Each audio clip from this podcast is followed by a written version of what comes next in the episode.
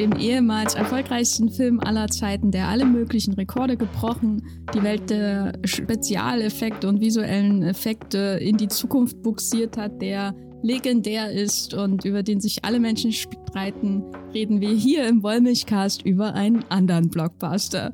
Die Rede ist von Die Mumie aus dem Jahr 1999, der, glaube ich, nicht so große Wellen geschlagen hat, aber vielleicht hat er dann doch mehr Filme am Ende inspiriert als Titanic. Äh, mein Name ist Jenny Jecke und ich bin hier im Wollmilchcast wie immer verbunden mit Matthias Hopf. Hallo Matthias. Hallo Jenny.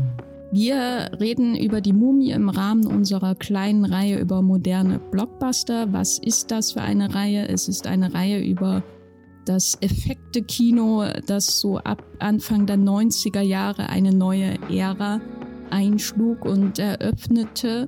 Und da haben wir bisher über Filme wie Terminator 2, Jurassic Park, GoldenEye, Titanic gesprochen und jetzt ist die Mumie dran. Das heißt, wir verabschieden uns ganz langsam von den 90er Jahren und wenden uns einem neuen Jahrzehnt zu.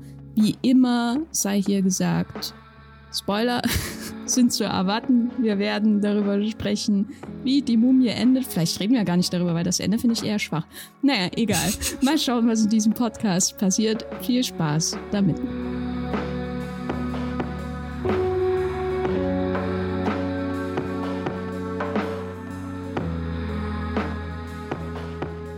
Matthias, hat die Mumie in deiner Erinnerung eigentlich irgendeinen Stellenwert? Also ich meine jetzt nicht äh, im Hotep und ich meine auch nicht äh, Boris Karloff in dem Film von 1932, der hier im Grunde geremaked wird, sondern ich meine Stephen Sommers, die Mumie von 1999. Also ich bin sehr spät zu dem Mumie dazugestoßen. Ich habe ja vorhin schon, äh, bevor wir hier diese Aufnahme gestartet haben, das eigentlich der dritte Teil für mich. Der Mumie-Film lange Zeit war, der kam 2007. Das war generell ein fruchtbares Filmjahr für mich und äh, mein, mein Filmgeschmack und ich war sehr begeistert von dem Poster zu dem Film. Das hat einfach völliges Action-Abenteuer versprochen und jedes Mal, wo ich ihn dann als Kind geguckt habe, habe ich dann irgendwie festgestellt, naja, ganz so geil ist er irgendwie nicht. Und dann weiß gar nicht, ob ich die ersten zwei Teile wirklich am Stück mal irgendwann gesehen habe. Das hat lange Zeit gedauert. Also wirklich für mich entdeckt habe ich diese beiden Filme erst vor ein paar Jahren.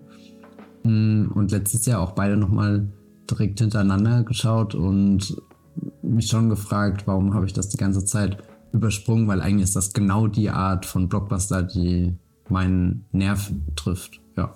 Und nun stehe ich hier und bin gewandelt und bereue die äh, Kindheit, die ich nie mit äh, Brandon Fraser und Rachel Weisz als Helden hatte. Ja, ich finde das auch sehr faszinierend, weil wir haben ja an dieser Reihe wirklich über so Meilensteine gesprochen bisher. Also selbst was wie GoldenEye hat ja im Grunde die ganze James Bond-Reihe irgendwie auch ein bisschen gerettet und in eine, eine neue Ära ähm, quasi rüber geschleift und der Modernität zugeführt, auch wenn das nicht in allen Aspekten funktioniert hat. Und bei die Mumie, den, da habe ich wirklich mit mir gehadert, soll der mit in diese Reihe hinein oder nicht? Weil der ist eben einfach da. Und ich glaube, durch das Brandon Fraser Comeback äh, dieses Jahr auch mit Aaron, Aronofsky's The Whale und so wird man vielleicht hier und da öfter noch sprechen über die Mumie, aber es ist jetzt nicht so ein Film, wo ich wahnsinnig viel Nostalgie von anderen mitbekomme oder wo man darüber spricht, ja, es gab eine Effektewelt im Kino vor die Mumie und eine Effektewelt danach. Das ist alles, würde ich sagen, nicht der Fall. Aber als ich die Musik von Jerry Goldsmith wieder gehört habe am Anfang dieses Films, da dachte ich, eigentlich ist das mein Indiana Jones und nur deswegen ist er in dieser Reihe, weil das der Film ist. Also Indiana Jones habe ich auf Video gesehen, aber die Mumie ist so ein Film, den habe ich im Kino zweimal gesehen. Und das war damals neben Matrix und so wirklich so das Geilste, was es im Kino gibt. So 1999 damals. Ich glaube, das ist aber echt ein, ein, sehr feiner Generationenunterschied, dass für mich vermutlich das, was die Mumie bei dir nimmt, ist dann für mich irgendwie ein paar Jahre später wirklich Fluch der Karibik geworden und wir werden bestimmt in dem Podcast auch noch über die Verbindung dieser beiden Filme sprechen. Und ich glaube, das machen wirklich so, so minimale Jahre, je nachdem, was du gerade für einen Schwung von Kino abbekommst, ist das oder das der prägende Blockbuster für dich. Nun ist er aber auch nicht nur in dieser Reihe, weil ich den mag. ähm, muss man vielleicht dazu sagen, hier gab es noch andere Kriterien, die eine Rolle gespielt haben. Und was ich besonders ähm, spannend fand bei der Auswahl war eben diese Idee, dass man hier so einen CGI-Bösewicht hat, ähnlich wie in Terminator, aber wahrscheinlich noch mehr CGI orientiert als in Terminator 2 und überhaupt die, die Effekte und so weiter. Bevor wir aber dazu kommen, erstmal vielleicht für alle, die die Mumie nicht im Kopf haben, kannst du kurz sagen, worum es in diesem Film geht, weil ich weiß nicht, wie viele Leute das regelmäßig nochmal schauen, die Mumie von Stephen Sommers, dem Regisseur, der existiert. Ich glaube, viele Leute schauen ihn regelmäßig, weil man ab und zu mal hängen bleibt, aber vermutlich auch nicht mit der größten Aufmerksamkeit, um den Plot nachzuvollziehen. Auf alle Fälle ist das ein Film, wo ich sehr viele Bilder immer wieder kenne, aber jedes Mal begeistert bin, was es eigentlich wirklich geht, was schon anfängt mit der allerersten Szene, die uns ins alte Ägypten entführt, wo wir den, den Imhotep äh, kennenlernen. Das ist ein hoher Priester dort und, oh wie wird der Name ausgesprochen? Angshu Namun? Angshu Namun. Genau, die Mätresse des Pharaos. Die beiden haben eine äh, Beziehung, die nicht entdeckt werden sollte. Sogar die ganz großen Palasttore werden geschlossen damit der Pharao das nicht bemerkt, aber der tritt dann einfach hindurch und äh, belegt sie mit einem Fluch und alles wird furchtbar und dann sind wir viele Jahre später, 1923, wieder zurück äh, in Ägypten, lernen Rick O'Connell kennen, was für mich einer der perfektesten Namen der Welt ist. Fast schon unverschämt, seinen, seinen, seinen, seinen Protagonisten einer Abenteuerreihe so zu nennen. Wie cool ist es, wenn, wenn Brandon Fraser die ganze Zeit O'Connell gerufen wird, das weiß nicht äh, gibt einem sofort ein Gefühl für Abenteuer.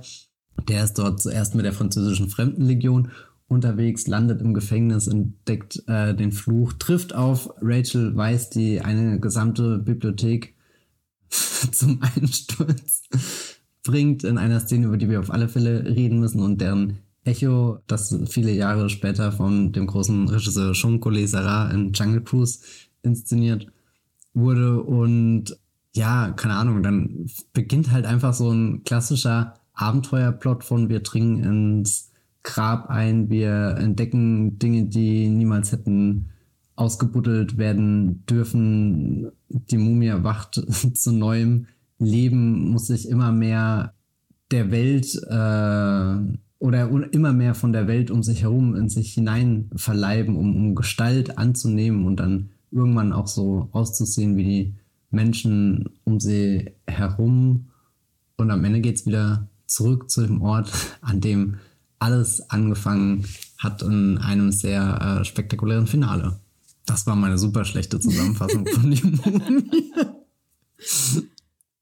Aber wir haben so hier keinen Science-Fiction-Film vor uns, wir haben keinen Action-Film, keinen Agentenfilm, keinen Katastrophenfilm. Wir haben ja schon mindestens zweieinhalb Katastrophenfilme hier in der Reihe gehabt mit Titanic und Independence Day und Jurassic Park im Grunde auch, ähm, sondern wir haben hier sowas, was man auch ja als klassischen Abenteuerfilm bezeichnen kann.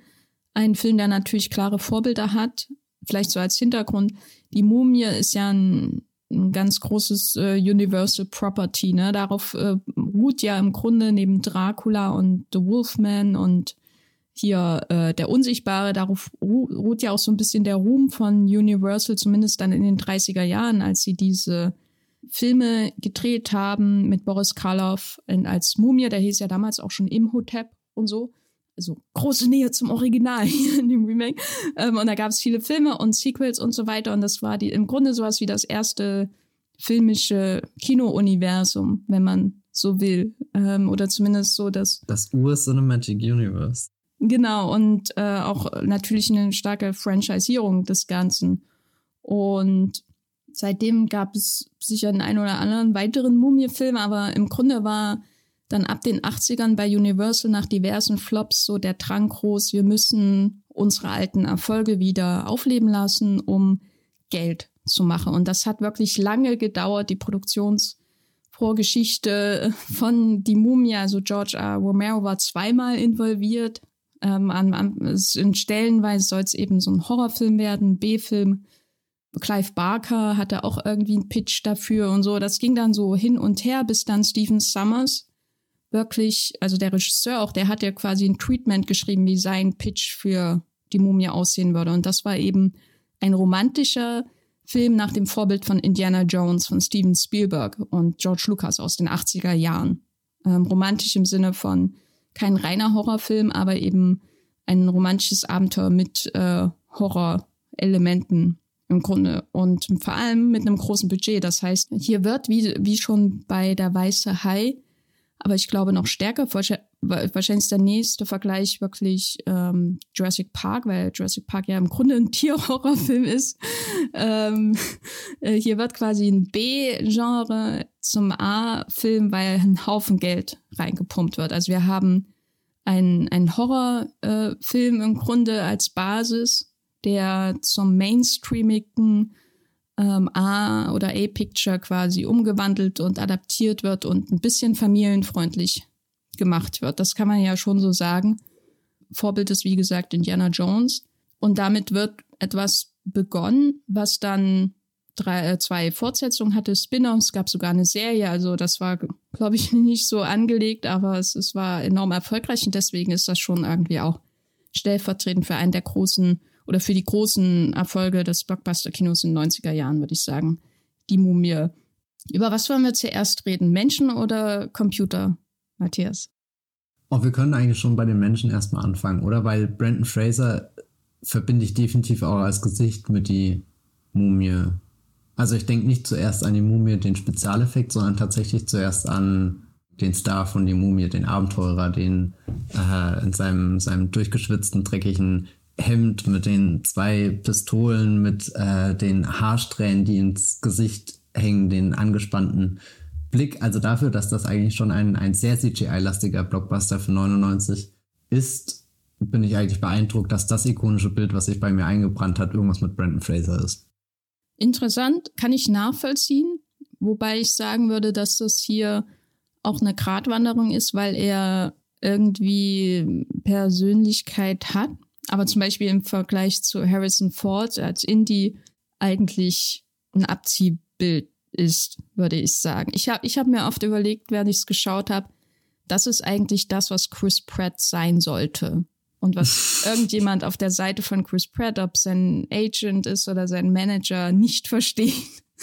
Kannst du das nachvollziehen? Weil, weil äh, Brandon Fraser ist ja jetzt auch mh, durchaus kein gewöhnlicher Leading Man, so, aber er hat so was ganz Eigenes. Ich weiß nicht genau, wie ich das ausdrücke.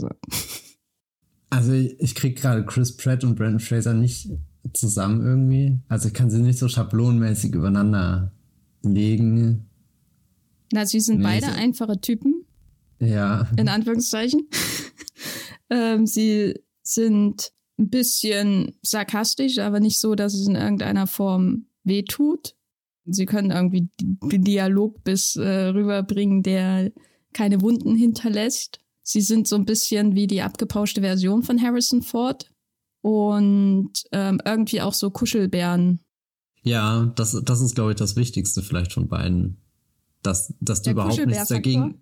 Ja, weil, weil äh, sowohl Brandon Fraser als auch Chris Pratt treten ja manchmal auch ein bisschen arschlochig auf. Also ich denke jetzt gerade an Guardians-Filme und ich denke jetzt hier bei die Mumie an seine Einführung, da ist er jetzt nicht unbedingt der Typ, wo du von Anfang an sagst, völlig nachvollziehbar, dass hier eine große Liebesgeschichte draus entsteht, weil, weil er am Anfang eben äh, ihr, also äh, Rachel Weiss Figur, gegenüber ja auch nicht äh, allzu freundlich auftritt und trotzdem komme ich da als Zuschauer selten in die Position, dass ich denke, okay, da muss der Film jetzt wirklich was leisten, dass diese Figur sympathisch ist, sondern das hat halt irgendwie drinne durch äh, seine, seine, seine Mischung aus Abenteuerlust, auch ein bisschen Überschätzung, aber auch, keine Ahnung, die Prise Humor, um das Ganze irgendwie durchzutragen, die ganzen flotten Sprüche, selbst wenn, wenn er schon wieder verraten wird oder sowas, selbst wenn er äh, einem, einem Toten ins Angesicht guckt, nimmt er das alles so, so gelassen mit einem Stressmanagement hin. Und ich glaube, das, das ist auch so eine Eigenschaft, die, die Harrison Ford irgendwie hat, egal von, von was von einer großen Lawine er davonrollt, er managt das irgendwie auf so eine Art und Weise, dass du schon merkst, da ist gerade großer Druck, große Panik, ein Überlebenskampf findet dort statt, aber am Ende des Tages ist es halt für ihn auch fast schon so eine Art Handwerk, was, was einfach tut, dieses Abenteuer da sein. Ja, ich habe auch oft überlegt, als ich mir die Biografie oder die Filmografie von Brandon Fraser in den 90ern angeschaut habe, ob das 1923er Setting nicht sehr bewusst gewählt ist, weil er hat ja häufig Leute gespielt, die irgendwie aus der Zeit gefallen sind. Also sowas wie George, der aus dem äh, Dschungel kam. Wer erinnert sich nicht an die großen äh, Glanzpunkte in Brandon Frasers äh, Biografie? Encino Man gibt Sag es mal ganz noch. kurz was, was George ist. Ich habe den nie gesehen. Na, das ist so, ich weiß nicht, ob man das überhaupt, also in, in Worte fassen kann. Das ist halt so ein. So Ist das ein im Grunde so eine? Disney-Version von, von Tarzan oder so. Okay. Weil äh, also einer seiner berühmtesten Filme ist Encino Man äh, von 92. Da spielt er im Grunde einen, einen Höhlenmenschen, der in die Moderne kommt. Das, äh, das passt natürlich dann auch. Dann hat er hier diesen Blast from the Past mit Alicia Silverstone. Da geht's ja um jemanden, der sein ganzes Leben lang im Keller seiner Eltern quasi wohnt und nicht weiß, wie die Zeit seit den 50ern weitergezogen ist. Also das ist so ein wiederkehrendes Element in den, in den 90er Jahren bei seinen Filmen, dass er so aus der Zeit gefallen ist. Ähm, hier, es gibt ja diesen Film, wo er diesen Mountie spielt, Dudley Do-Right. Also das sind immer so Helden, die, die so eine tiefsitzende Güte irgendwie haben, die in den zynischen 90er Jahren in der Postmoderne irgendwie fremd äh, sind am Platz. Äh, ich glaube, bei Die Mumie wird so ein bisschen daran gesägt, aber es ist immer noch irgendwie da. Also sie, egal wie oft er von Benny betrogen wird, hast du ja schon angedeutet. Er versucht ihn dann doch immer noch zu helfen, auch wenn er ihn zwischendurch von einem Schiff wirft. Und deswegen passt es sicherlich ganz gut, dass der Film 1923 spielt, also auch ein paar Jährchen vor dem ersten Indiana Jones Film. Und äh, man gar nicht erklären muss, warum so ein Held existieren kann.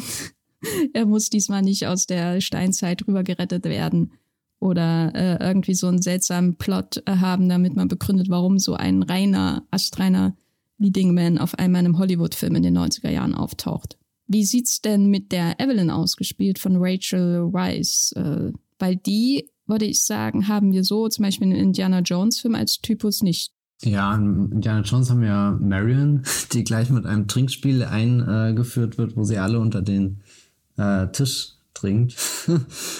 ich habe das Gefühl, der Film ist sehr hin und her gerissen, was er von äh, der Rachel Weisz-Figur von Evelyn halten soll, weil er sie einerseits so stark in ein klassisches Frauenbild reindringt. Es gibt ja sogar irgendwann im Film den Satz mit, äh, naja, und jetzt müssen wir die Damsel in Distress ähm, retten. Und das ist so ein komischer Satz, weil der wirkt ja, als äh, besteht ein Bewusstsein dafür, was für eine Trope da gerade angewandt wird. Aber so ein richtiges Bekenntnis von, wir untergraben jetzt äh, den Stereotyp gibt's nicht, aber auch nicht, wir, wir gehen voll in den Stereotyp rein, weil jedes Mal, wenn ich denke, oh Gott, jetzt haben sie sie wirklich in so eine ganz unglückliche Situation reingebracht, wo, naja, eben die tollpatschige Frau, die diese ganze Bibliothek irgendwie umstellt, die nur diesen Posten hat, weil sie irgendwie Eltern hat, die ein gutes Wort eingelegt haben, da, da schiebt sie der Film immer ziemlich schnell in eine Ecke, aber dann gibt es trotzdem so Momente, wo sie auch einfach mal ganz unerwartet widerspricht dem Ganzen und doch Präsenz zeigt, schlagfertig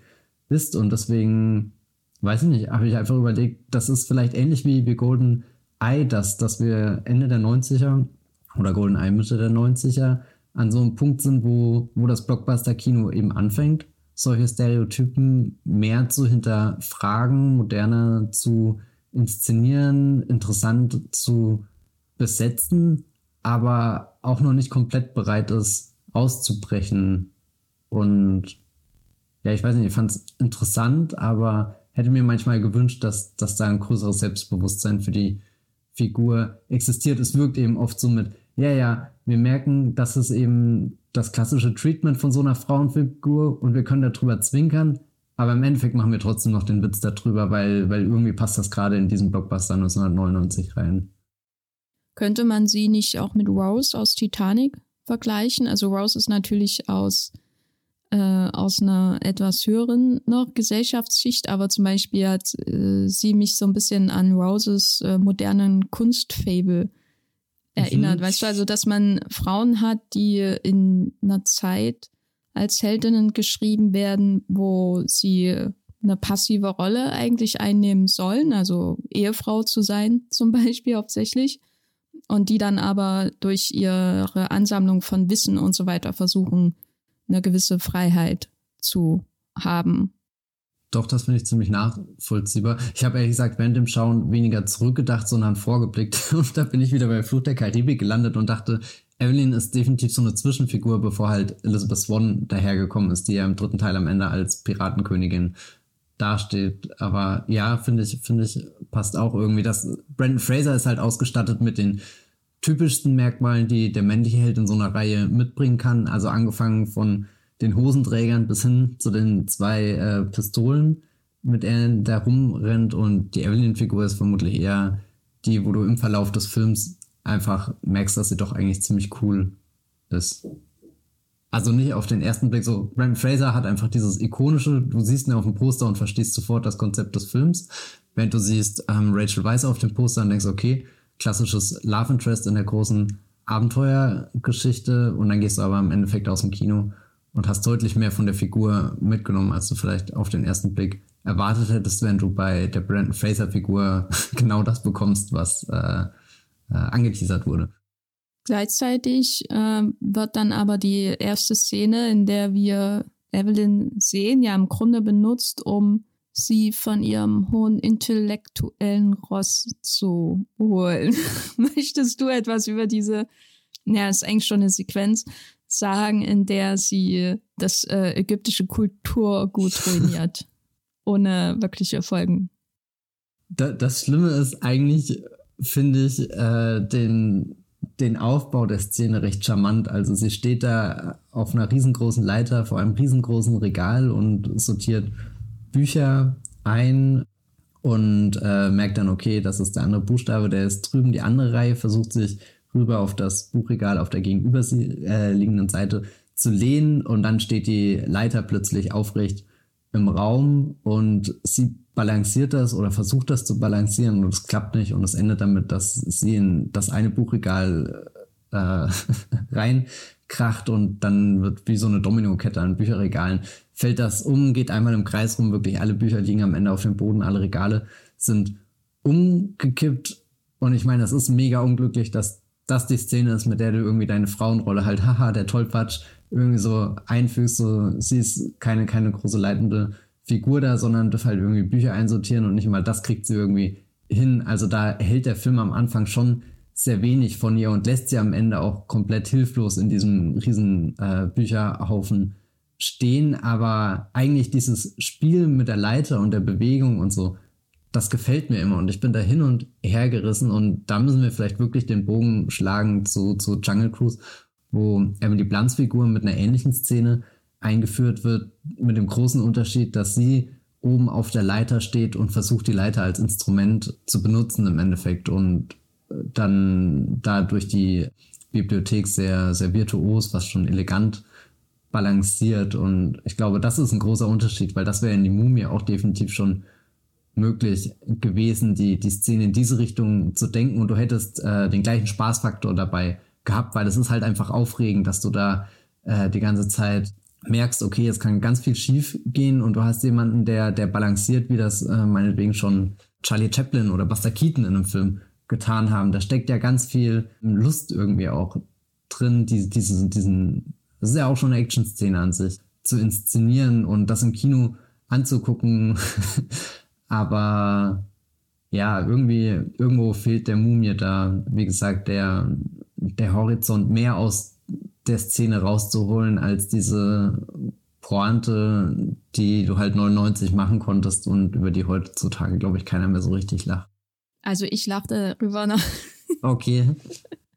ja, ich meine, es ist eben so ein, so ein erzählerischer Moment, wo der Nerd irgendwie und insbesondere der weibliche Nerd, ich glaube, da ist das noch wichtiger, irgendwie so vermenschlicht werden soll. Die, die ist Rick nicht in allem überlegen. Darum geht's, glaube ich, dass das vorbereitet wird. Und gleichzeitig ist es so ein bisschen natürlich auch funktional da, um uns auf den Ton des Films vorzubereiten. Mhm. Also, weil der Film eröffnet ja mit dieser äußerst düsteren Szene da tausend Jahre vor Christi Geburt äh, und der ganzen Vorgeschichte. Das fand ich auch interessant, weil eigentlich müsste man ja darüber reden. Wir reden ja oft in dieser Reihe hier über moderne Blockbuster, über den Auftakt von Filmen und was sagen sie uns über den Film, der da kommen möge. Und ich würde hier sagen, das ist alles sehr funktional gemacht und darüber hinaus ist nichts da, was irgendwie interessant ist. Ich weiß nicht, ob du es anders siehst. Ich sehe das tatsächlich anders. Also ich verstehe die Funktionalität des Auftakts, aber ich sehe da drin auch vor allem immer ein Versprechen. Ich habe ja vorhin schon gesagt, ich bin immer wieder überrascht, dass diese Szene kommt. Aus irgendeinem Grund vergesse ich das immer wieder. Aber wenn ich sie dann sehe, wenn diese, diese ersten völlig übertriebenen Ägyptenbilder kommen, die sehen ja einfach dreist aus. Was? Also, also, so sah das alles wirklich aus damals. Ja, ja, genau so. Also zeigt dir halt die, diese, diese perfekte äh, Fantasie, die du irgendwie von Pyramiden, von Pharaonen hast. Alles mega eindrucksvoll, alles in goldene Farben getaucht und auch so ein Moment, wo, wo mir völlig egal ist, ob das jetzt realistisch ist oder nicht, aber er stellt dir einfach dieses Bild hin und verspricht dir dadurch ein, ein ganz großes Abenteuer. Nicht nur das Abenteuer, wo jemand schon durch einen halb zerfallenen Tempel rennt, sondern das Abenteuer, das dich auch sogar noch in diese Zeit zurückführt, wo all äh, das einen Ursprung hat. Also ich finde, das gibt dem Film von Anfang an ein großes Abenteuer, größere Versprechen und ist ja auch, ja, weiß nicht, also der, der hat ja richtig Lust an diesem Prolog auch. Für mich wirkt das selten mit, na gut, wir müssen euch jetzt irgendeine Grundlage geben, damit ihr vielleicht euch einen Reim auf den Fluch oder so machen könnt, sondern er hat ja zumindest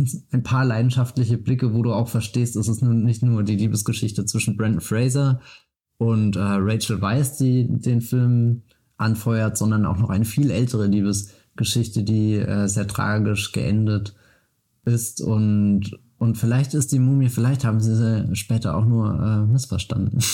Ja, also ich, äh, ich, ich mag ja auch diese Sequenz, vor allem auch wegen des Scores von Jerry Goldsmith. Also das haut jedes Mal so rein. Aber was ich zum Beispiel interessant finde, ist, klar, der, die Sequenz verspricht uns etwas für den Film, aber wenn ich sie zum Beispiel vergleiche mit der, der Eröffnung von Jurassic Park, da haben wir ja auch eine Sequenz, die eigentlich relativ wichtig ist für die Handlung, weil die führt letzt oder die ist stellvertretend dafür, warum der Park gecheckt werden muss von oben bis unten, weil es eben so oft zu Todesfällen offensichtlich kommt in, in der Vorbereitung dieser Eröffnung. Aber gleichzeitig ist sie eben auch so aufgeladen, was den Umgang von dem Menschen mit seiner Schöpfung angeht. Und darüber hinaus teast die Eröffnungsszene, also diese Szene, wo die versuchen, diesen Raptor da einzuladen äh, in, in sein Gehege und er hat aber keinen Bock drauf. äh, teast äh, quasi unser, unser Main-Event, unser Spektakel, ohne es es wirklich zu zeigen. Und äh, sagt eben auch gleichzeitig ganz viel aus, äh, was den Kontrollverlust des Menschen im Verlauf von Jurassic Park angehen wird. Also sie ist halt sehr aufgeladen. Oder um einen anderen Film zu nehmen, der größtenteils sehr, sehr effizient anfängt, also zum Beispiel Independence Day.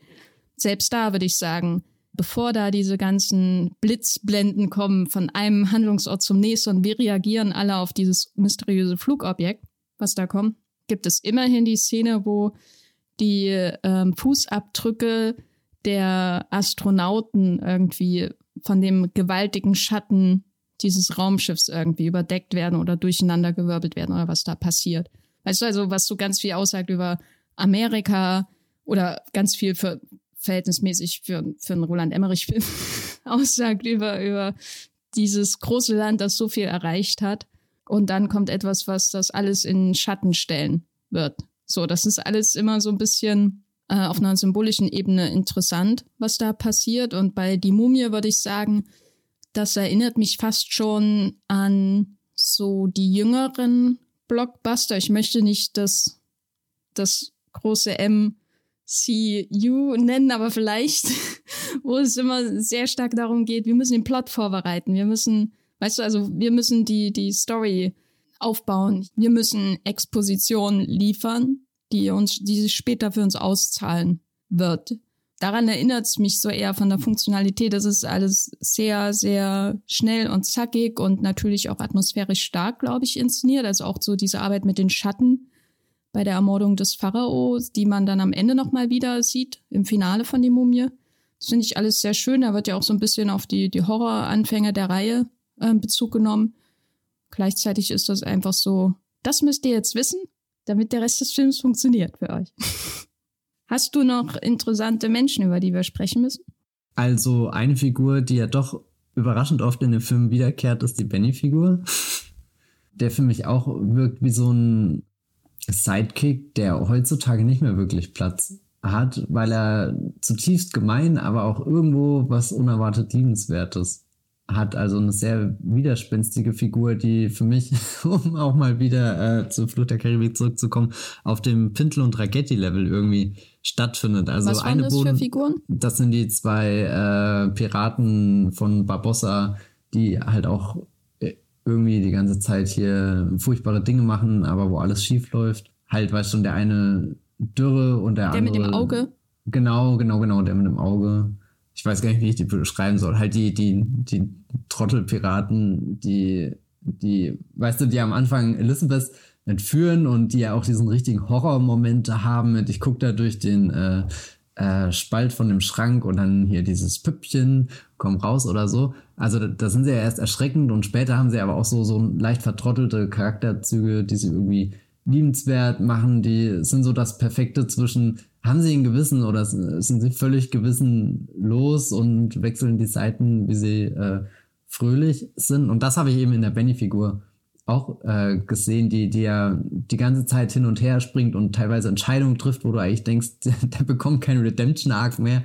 Und dann hat er doch noch so Momente, wo er auf eben Brandon Fraser trifft und, und der auch dann manchmal so tut man, naja, mein Gott, so ist das halt gerade in diesem Abenteuer, was wir hier erleben. Da verrät man sich halt auch mal gegenseitig, aber jetzt sind wir wieder hier in einer Szene. Aber Moment, jetzt renne ich dir wieder her, fang dich und gut, am Ende bekommt er ziemlich äh, eindeutig von, von Rachel Weiss äh, gesagt, was, was sein Schicksal ist. Und, und da habe ich auch das Gefühl, oder was heißt, nicht, da habe ich nicht das Gefühl, da spricht Rachel Weiss ja auch gar nicht über ihn konkret, also ja doch auch über ihn konkret, aber sie spricht ja auch generell über den Figurentyp, den er spielt und was für ein Schicksal ihn für gewöhnlich in dieser Art von Geschichte erwartet. Also auch wieder so ein Satz, wo die Mumie eigentlich sehr gut weiß, was sie für ein Film ist, auf was für eine Tradition sie zurückblickt, was die, was die Konventionen da des Genres sind.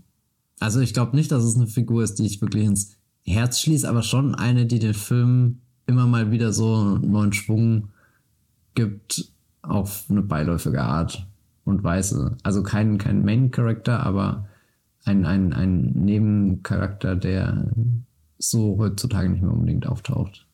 Ja, der ist so ein bisschen, als hätte man die Alfred Molina-Figur aus Jäger des verlorenen Schatzes irgendwie ausgebaut und äh, da eine Figur draus gemacht, die nicht gleich in der Auftaktsequenz aufgespießt wird.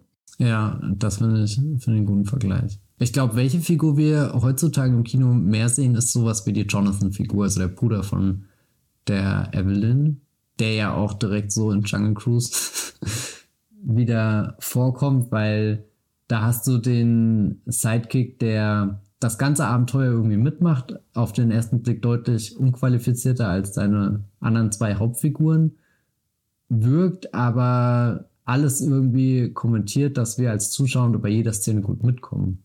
Ja, das ist so, als hätte Indy Brody zu jedem Abenteuer mitgenommen. Ja.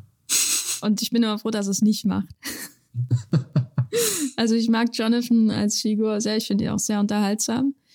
Aber bei Indiana Jones hätte das, würde ich sagen, ganz viel kaputt gemacht. Da sind eher die Frauen, die die ähm, so mehrere Rollen einnehmen, ja, die ja, un äh, entweder unfähig sind, wie im zweiten Teil, oder die ihm halt Kontra geben, wie im ersten Teil. Äh, ich fand es auch interessant, dass es auch hier in die Mumie eine Szene gibt, wo sie ihn irgendwie verletzt, so wie diese ikonische Szene in Jäger des verlorenen Schatzes, wo er sich im Spiegel anschaut und sie den hochschlägt und er schreit. Das Mhm, hat den, mhm. die habe ich mal zehnmal hintereinander mir angeschaut. ähm, also da wurde, sich schon kräftig bedient äh, bei dem großen Vorbild, würde ich sagen. Wie sieht's denn aus mit Imhotep, bevor wir auf seine Effekte-Darstellung kommen? Du hast ja schon erwähnt, dass es diese zweite Liebesgeschichte gibt, Imhotep und Angstunamun und der böse Pharao, der wieder alles ruiniert äh, und dazwischen kommt. Was ist das für ein Bösewicht für dich? So, gibt's da vielleicht auch äh, Verwandtschaftsverhältnisse zu anderen Filmen?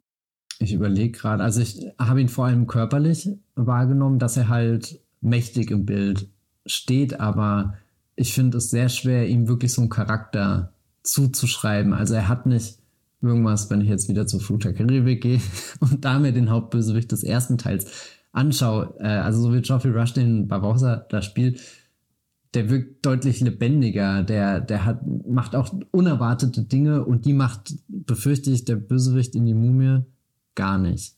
Er ist zwar einerseits ein, ein großes Aushängeschild des Films, weil, weil er eben auch in diese CGI-Figur übergeht. Er, er ist ja die, die Mumie, also auch irgendwie der Grund, warum du den Film anguckst. Du willst ja sehen, wie das Ding aufersteht, aus dem Boden rausgeht. Aber wenn er in Menschenform da ist, wirkt er oft so als, also noch zweckhafter, wie du gerade den Prolog beschrieben hast. So der Prolog erfüllt den äh, Zweck, dir das alles erklären, zu erklären, wohin geht's, was, was ist der Fluch, der äh, am Ende geunflucht werden muss, um Himmels Willen. Ähm,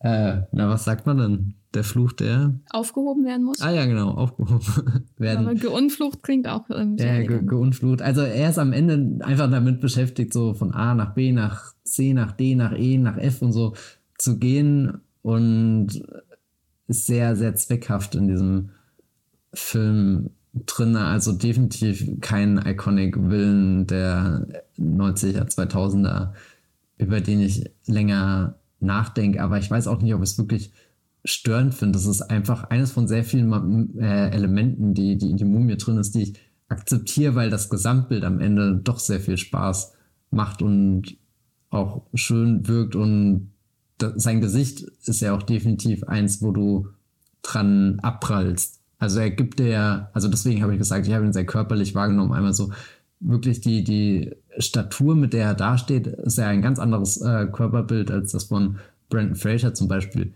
in dem Film, aber eben auch sein Gesicht, wo bei Brandon Fraser dieser nervöse Blick da ist, äh, hier und da passiert irgendwas, ich renne jetzt ganz schnell und wieder die Haarsträhnen im Gesicht, also eine sehr lebendige Figur, die sich rasant von A nach B bewegt, hast du halt als Kontrast eher was, was, ähm, was Ruhiges, was halt so ein Schritt nach dem anderen geht und wenn ein großer Schritt kommt, dann halt gleich der Sprung in die äh, CGI-Hülle. Und da kann er dann alles sein. Da kann er wirklich Albtraumgestalt sein, da kann er großer äh, Sandsturm sein. Und gut, da sind wir aber dann auch schon wieder vom, vom Schauspieler entfernt.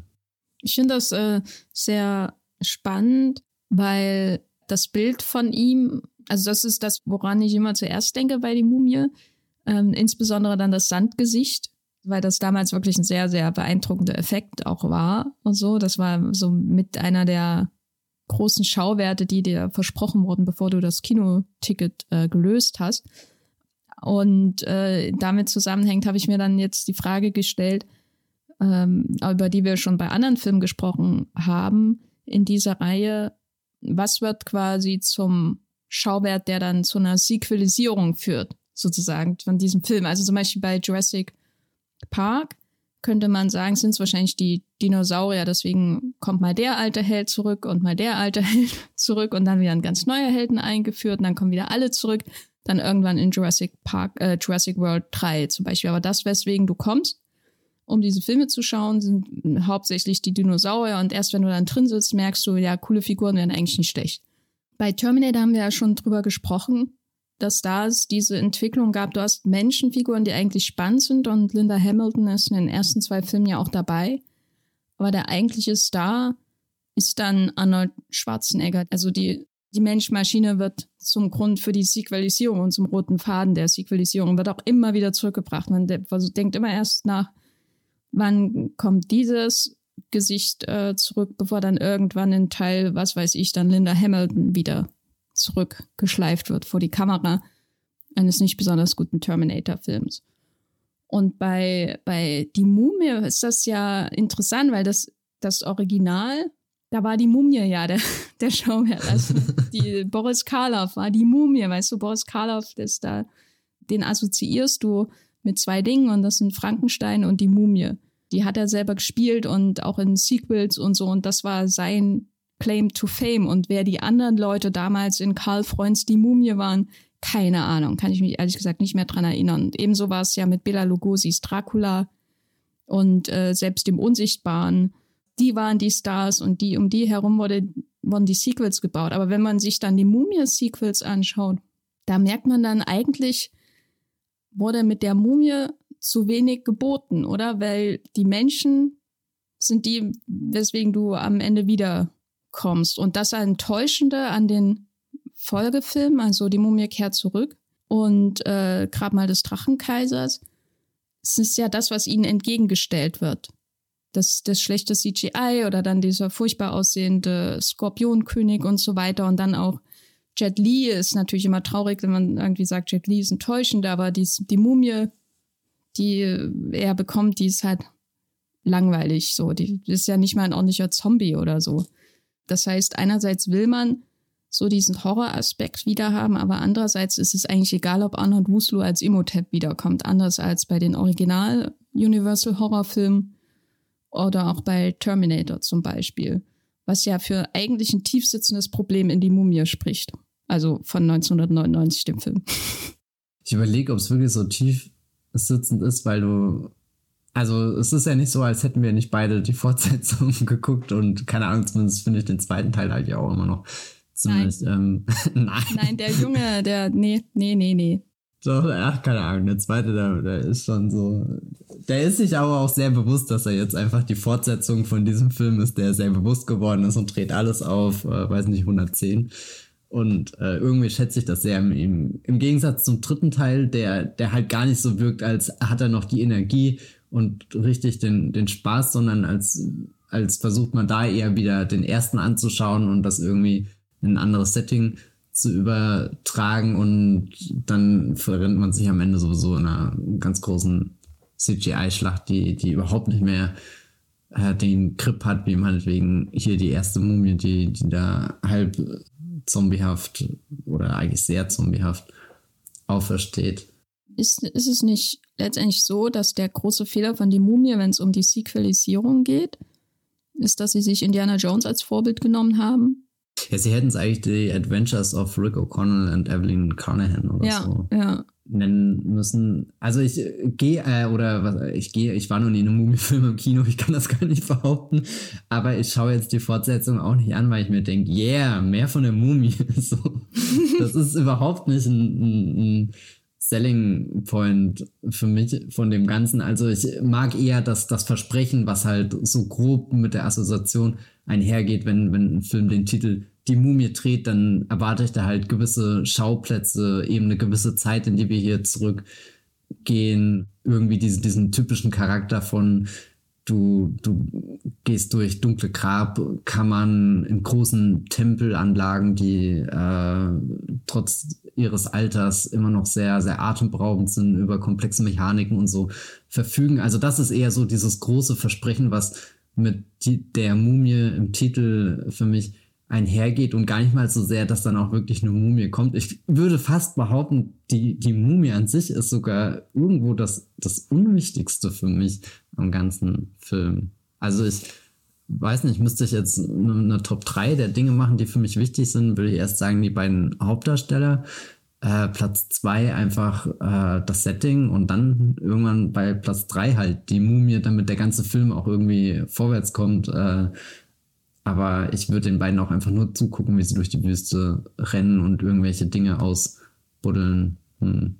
Die hätten auch die Bundeslade ausgraben können in Ägypten. Ja, also wa warum nicht? Und mal reinschauen. Hallo, wer ist da? Und oh, schnell wieder Deckel drauf. Was, was, kann schon passieren, wenn man das macht?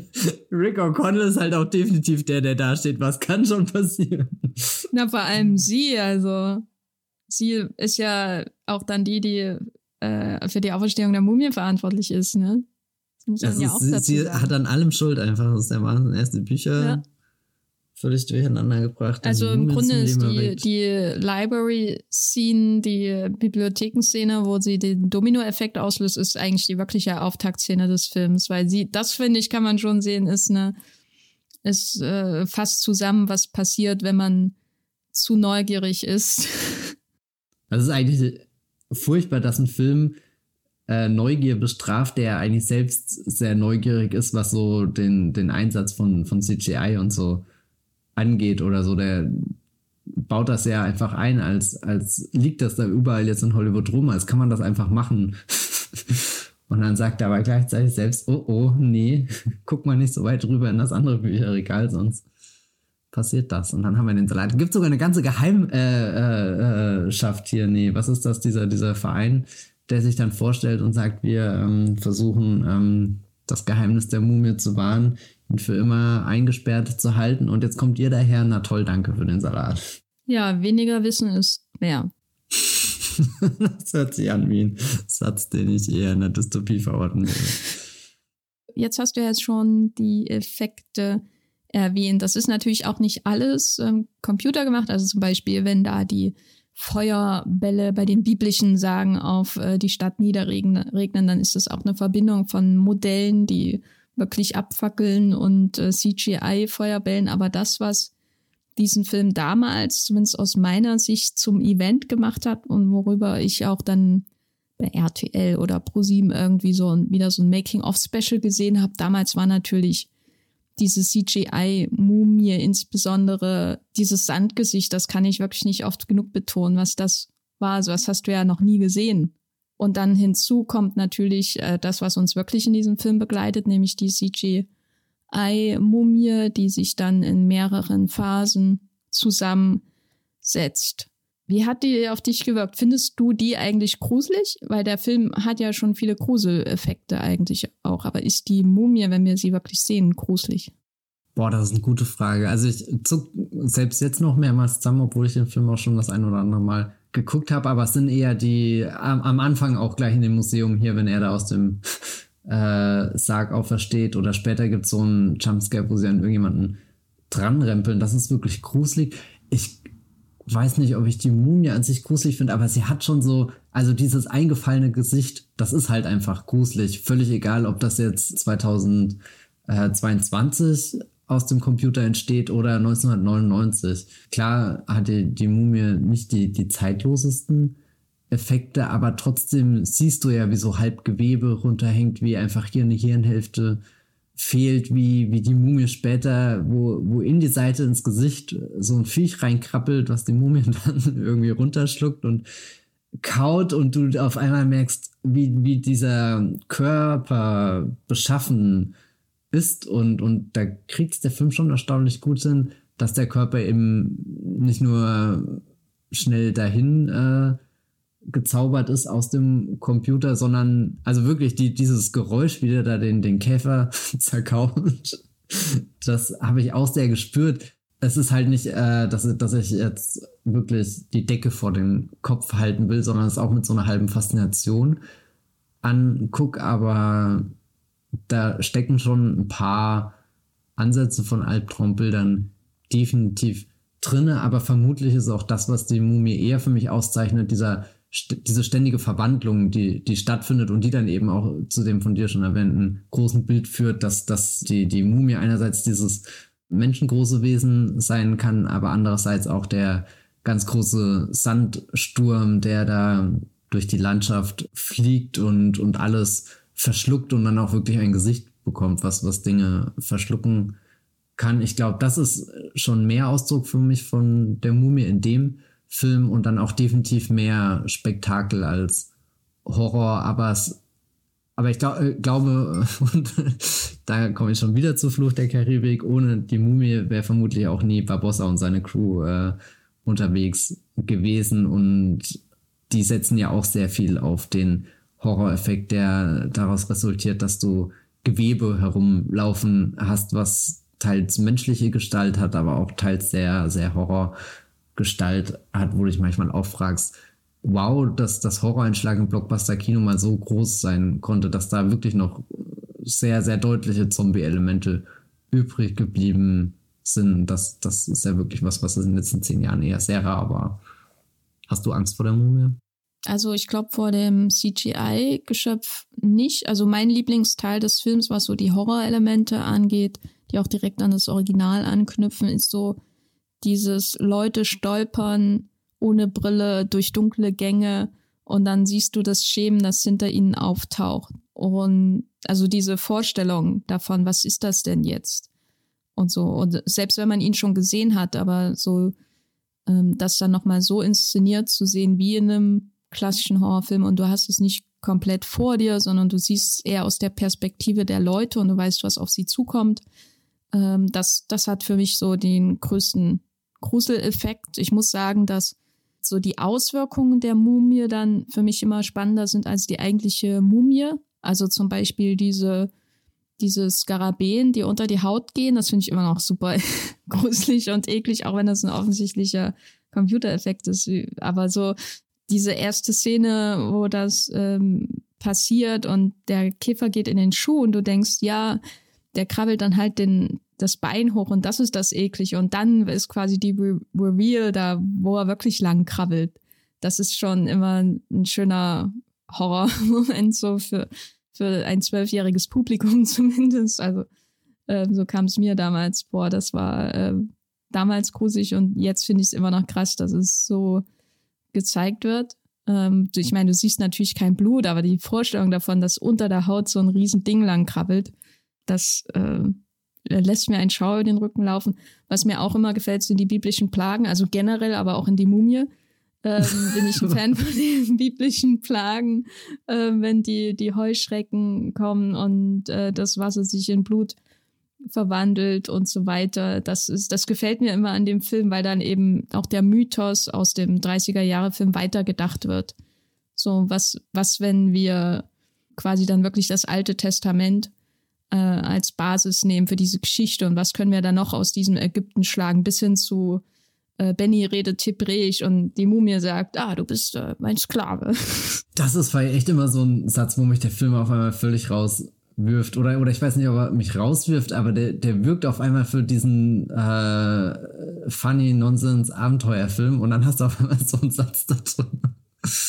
Ich finde es immer erstaunlich kreativ, muss ich sagen, für einen Blockbuster. Ich finde es auch kreativ, aber ich frage mich manchmal, ob, ob, ob er dazu ich weiß, ich will den eigentlich gar nicht ernster haben oder so, aber da spricht er irgendwie was aus, was, wo eigentlich so ein ganzer anderer Körper an, an Zeug dranhängt, weißt du? Was, was, oder ich weiß nicht, da, da macht die Mumie einfach so ein Fass auf, da, da macht die Mumie kurz die Bundeslade auf und guckt mal, welche Geister noch rauskommen können oder so und, und das, also ich weiß nicht, ich bin, ja, es ist kreativ, aber es irritiert mich auch immer ein bisschen. Aber vielleicht, ja, egal.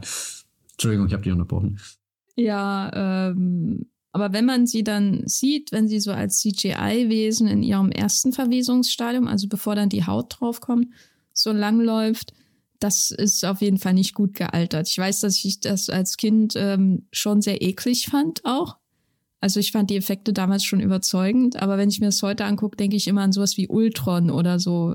Also ich sehe da kein, kein Fleisch mehr, weißt du, an dem Körper, sondern ich sehe nur noch was, was ein Android sein könnte, was was weiß ich sein könnte und keinen Körper in dem Sinne hat, der echt ist, weil es alles nur irgendwie aus ähm, Computereffekten besteht. Ein bisschen anders ist es dann, wenn sich dann wieder der Arnold Wuslu zeigt, durch, nachdem er genügend Menschen konsumiert hat. Aber da äh, beginnt der Film dann für mich insgesamt an, an Stärke oder auch Unterhaltungseffekt zu verlieren. Also es ist so ein Film, wo ich schon die Probleme des dritten Aktes sehe, die heute alle Blockbuster mehr oder weniger plagen. Vor allem in dem Gedanken, eine Mumie reicht nicht mehr, wir brauchen jetzt zwölf, die auf Rick losgehen. Das ist für mich so stellvertretend für alles, was falsch läuft äh, im Blockbuster-Kino gegenwärtig. Und das haben wir, glaube ich, in dieser Form auch nicht bei den bisherigen Filmen, auch nicht denen, die wirklich effektgetrieben waren, sowas wie Terminator. Wir haben ja auch nicht sieben Terminator dann in Terminator 2, sondern eigentlich nur eine Prügelei zwischen zwei Terminatoren, auf die wir den ganzen Film über warten am Ende. Ja, es ist ja Terminator 2, also zwei Terminator ja, passt schon. Ja. Da haben sie sich schon was gedacht. Ich muss aber sagen, ich nehme auch äh, zwölf Mumien in Kauf, wenn das bedeutet, wir sehen zwölfmal den Moment, wie eine Hand aus dem Boden kommt. Das ist halt einfach eins der geilsten Bilder der Welt. Ja, ich finde das Finale immer, da schalte ich immer ab. Also ja. diesmal wieder. Ab, ab wo beginnt für dich das Finale? Weil ich merke immer innerlich, wenn sie hier in, zurück in Kairo sind, dass da merke ich einfach, oh, der Film geht ja noch weiter. ich weiß nicht, der Film besteht in meinem Kopf auch, ich wäre völlig zufrieden, wenn er nur eine Stunde lang ging, glaube ich. Ja, wenn dann die Massen an halb ausgesorgten Leuten kommen, mhm, ja, ja, verfolgen. Ja, ja. Das ist noch sowas, das geht noch, das finde ich so als Bild noch gruselig, weil die auch relativ gute Masken haben und so. Aber spätestens, wenn es dann zurückgeht, also das, was ich immer mag, ist diese Geschichte mit dem mit dem alten Piloten, der nochmal ein letztes Abenteuer macht. Und da haben wir auch nochmal die, die Wüstenszene dann dank dank diesem Handlungsstrang, ja. Äh, aber wenn sie dann wirklich zurück sind in diese, ähm, äh, in diese Ruinenstadt und dann nochmal unter die Erde und dann gibt's den Endkampf und dann gibt's nicht nur drei Skarabäen, die unter die Haut gehen, sondern es gibt eine Masse an Skarabäen, die da überall lang krabbeln und die Leute auffressen. Das ist immer so, ach, naja. Da musste ich aber auch ehrlich gesagt wieder an Indiana Jones und das Königreich des Kristallschilds denken und die Ameisenszene. Boah, aber die ist, ja, boah, die, die ist die Skarabäen-Szene mal 100. Ja, aber sie ist schon sehr ähnlich, so die, die Idee dahinter.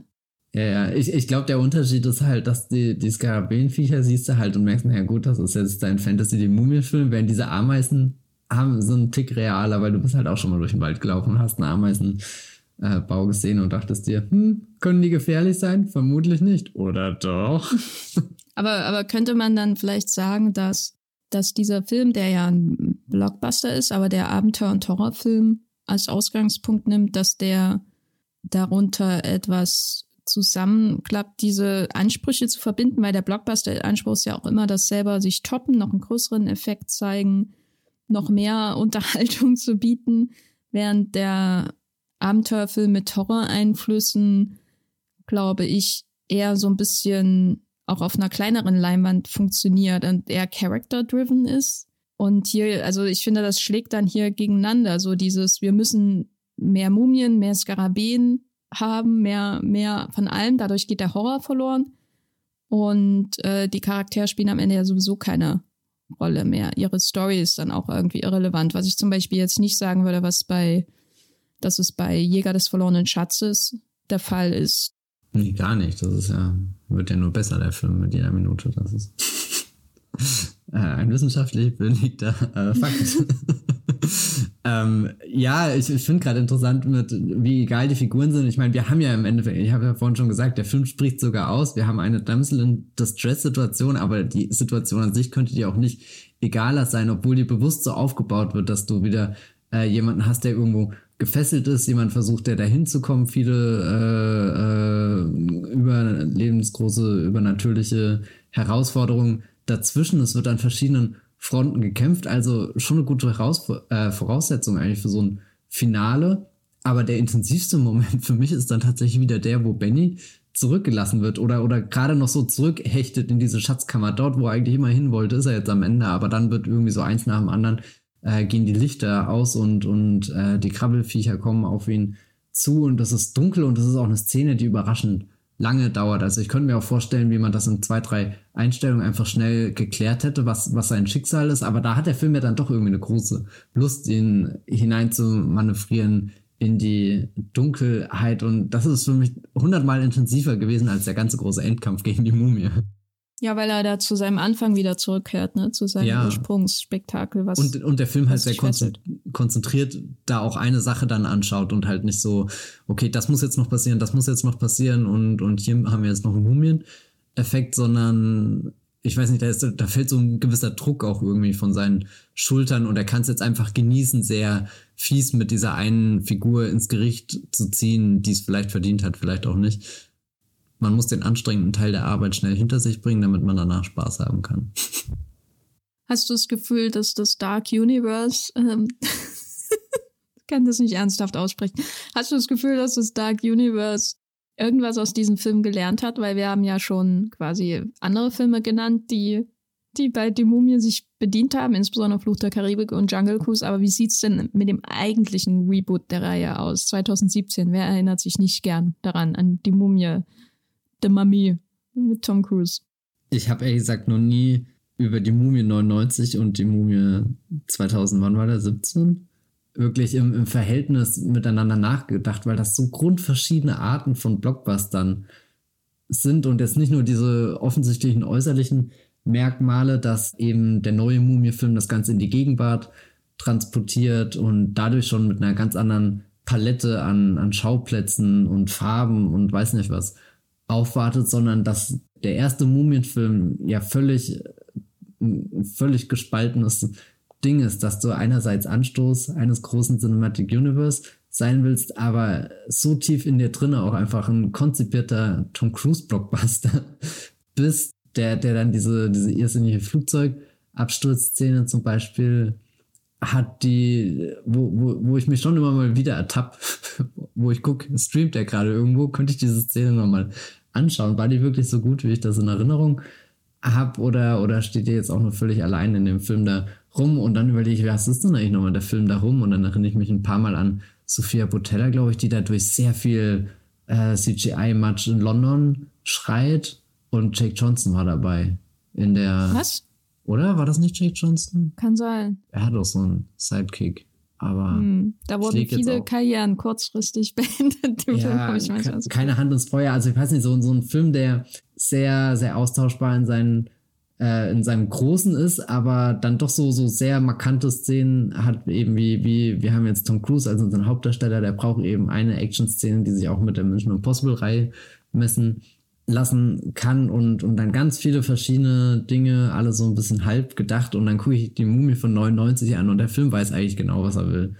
Weißt du, er geht daher und sagt, wir haben jetzt alle äh, äh, computergenerierten Effekte, die wir 99 zur Verfügung haben. Wir sind zwar nicht so perfekt wie meinetwegen sowas wie der neue Star Wars Film, der da kommt, der neue Matrix Film, der da kommt. Die haben nochmal eine ganz andere Vorstellungskraft von dem, was dieses Effektkino, was jetzt sich in den letzten zehn Jahren geformt hat, was das anstellen kann. Wir gehen einfach daher und nutzen die halt so völlig selbstverständlich als Werkzeuge in diesem Film und, und haben dann große CGI, Sandwüsten, Gesichter, wir haben Viecher, die unter die Haut kriechen, wir haben auch eine Mumie. Also der, der Film denkt das alles so, so lustvoll mit, als, als hat er das jetzt endlich zur Verfügung. Das konnte halt die Mumie äh, aus den 30ern mit Boris Karloff noch nicht. Da gab es andere Art von Effekten. Also ich habe auch gestern oft über sowas wie die Reise zum Mond nachgedacht, der halt auch einfach Spaß daran hat mit seinen ganz vielen verschiedenen Effekten. Diese Reise zum Mond auch so, so eine ganz große Abenteuergeschichte,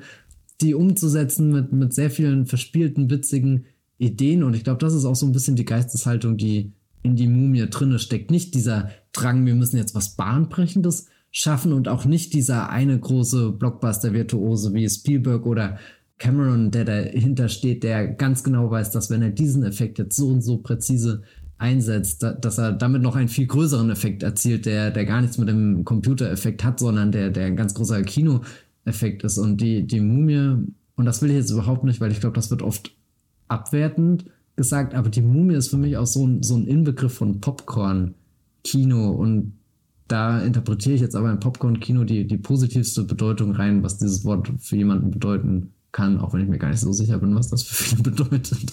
Ja, vielleicht aber, Produktkino. Bitte was?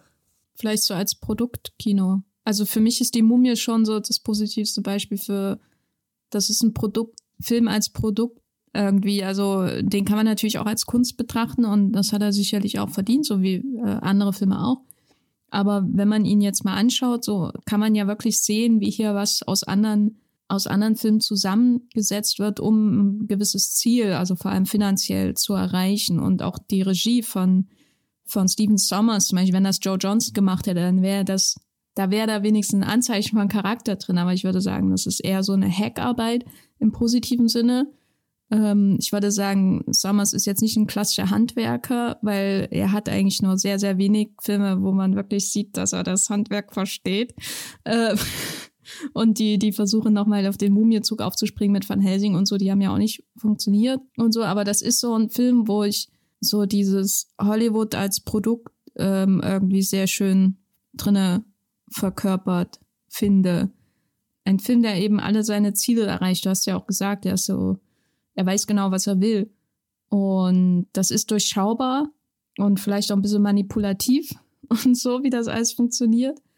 Aber hier wird, kommt eben trotzdem alles zusammen, um das so zu erreichen, dass du nicht mehr darüber nachdenkst, dass du gerade ein Fertiggericht aus der Tiefkühltruhe zu dir nimmst und nicht was von einem Koch, der da seine Seele hineingeschüttet hat. Ist vielleicht so negativ, aber es mir kommt es halt vor. Und der hat den Glücksgriff des Castings, glaube ich, auch dabei. Das ist wirklich, ja, ich weiß nicht, wie viel man wirklich dem Drehbuch da auch ähm, zuschreiben kann, aber das Casting ist ja wirklich ein großer Glücksgriff für den Film.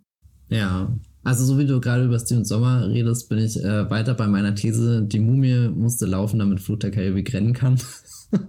da ist dann das Upgrade von Steven Sommers, der es halt macht.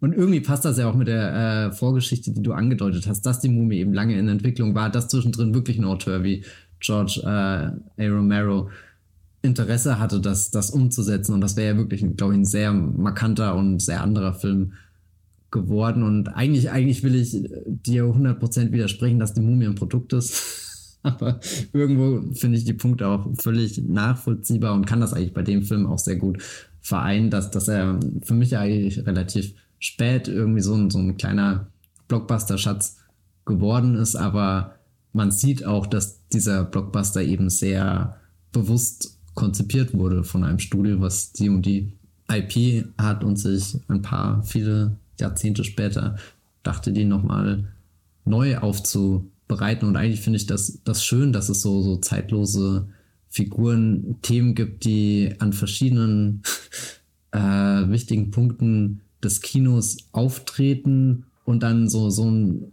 auch da ihren, ihren Eindruck zu hinterlassen oder, oder zu sagen mit, naja, wir haben diese, dieses ganz besondere Bild von Boris Karloff als die Mumie, der, in die Kamera schaut. Und das ist wirklich eines der definierenden Kinobilder. Und jetzt haben wir neue Möglichkeiten, dieses Kino zu definieren. Und dann gucken wir, hinterlässt die CGI-Mumie mit halbem Gesicht und Käfern, die an ihr rumkrabbeln, weiß nicht, können, können wir da nochmal so, so, so ein Bild schaffen? Und die Antwort ist eben selbst überlassen. Das ist ein weites Feld, da möchte ich mich nicht äußern. Oh. Nein, keine ja, Ahnung. Aber das, das ist doch ein schönes Fazit zu dem Mumie. Ein Film, an den ich mich lieber erinnere, als ihn wirklich bis zum Ende zu schauen.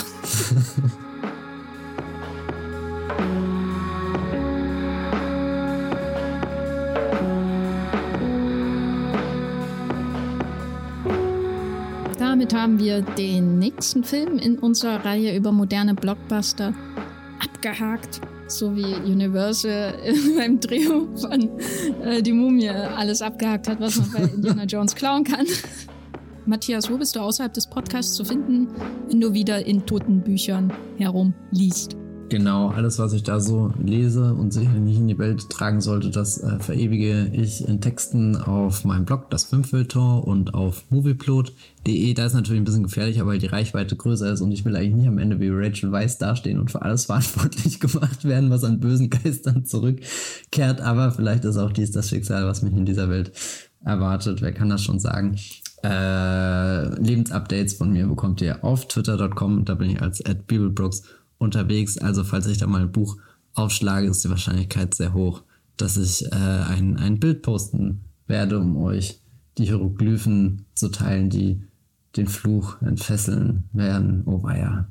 Und wie heißt dein Screenshot? Äh, ah ja, genau, mein, äh, folgt mal bitte meinem Screenshot-Account.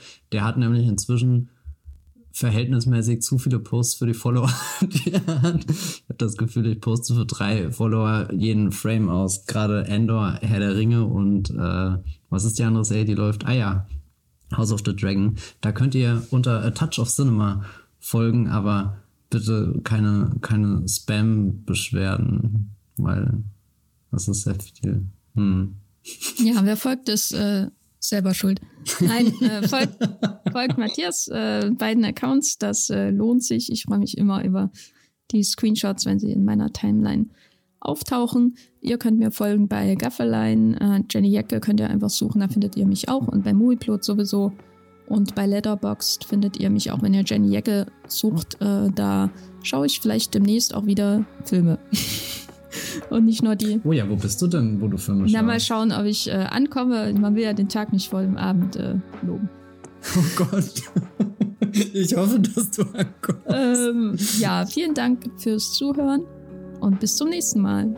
Tschüss. Ciao.